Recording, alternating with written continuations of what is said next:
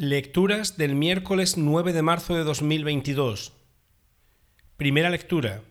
Lectura de la profecía de Jonás. El Señor dirigió la palabra a Jonás. Ponte en marcha y ve a la gran ciudad de Nínive. Allí les anunciarás el mensaje que yo te comunicaré. Jonás se puso en marcha hacia Nínive siguiendo la orden del Señor. Nínive era una ciudad inmensa. Hacían falta tres días para recorrerla. Jonás empezó a recorrer la ciudad el primer día proclamando, Dentro de cuarenta días Nínive será arrasada. Los ninivitas creyeron en Dios, proclamaron un ayuno y se vistieron con rudo sayal, desde el más importante al menor. La noticia llegó a oídos del rey de Nínive, que se levantó de su trono, se despojó del manto real, se cubrió con rudo sayal y se sentó sobre el polvo. Después ordenó proclamar en Nínive este anuncio de parte del rey y de sus ministros. Que hombres y animales, ganado mayor y menor, no coman nada, que no pasten ni beban agua. Que hombres y animales se cubran con rudo sayal e invoquen a Dios con ardor. Que cada cual se convierta de su mal camino y abandone la violencia.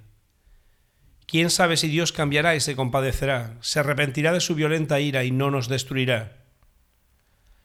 Vio Dios su comportamiento, cómo habían abandonado el mal camino, y se arrepintió de la desgracia que había determinado enviarles, así que no la ejecutó. Palabra de Dios. Salmo responsorial. Un corazón quebrantado y humillado, oh Dios, tú no lo desprecias. Misericordia, Dios mío, por tu bondad, por tu inmensa compasión borra mi culpa, lava del todo mi delito, limpia mi pecado. Oh Dios, crea en mí un corazón puro, renuévame por dentro con espíritu firme.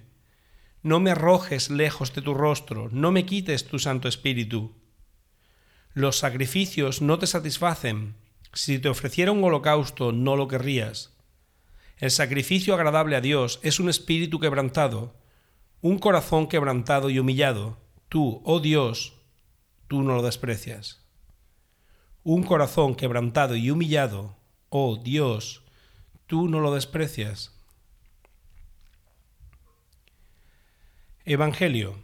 Lectura del Santo Evangelio según San Lucas. En aquel tiempo la gente se apiñaba alrededor de Jesús y él se puso a decirles, Esta generación es una generación perversa Pide un signo, pero no se le dará más signo que el signo de Jonás.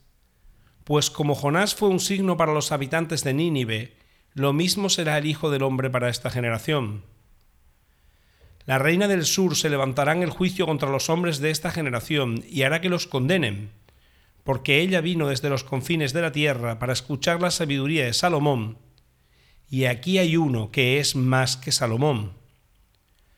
Los hombres de Nínive se alzarán en el juicio contra esta generación y harán que la condenen, porque ellos se convirtieron con la proclamación de Jonás, y aquí hay uno que es más que Jonás.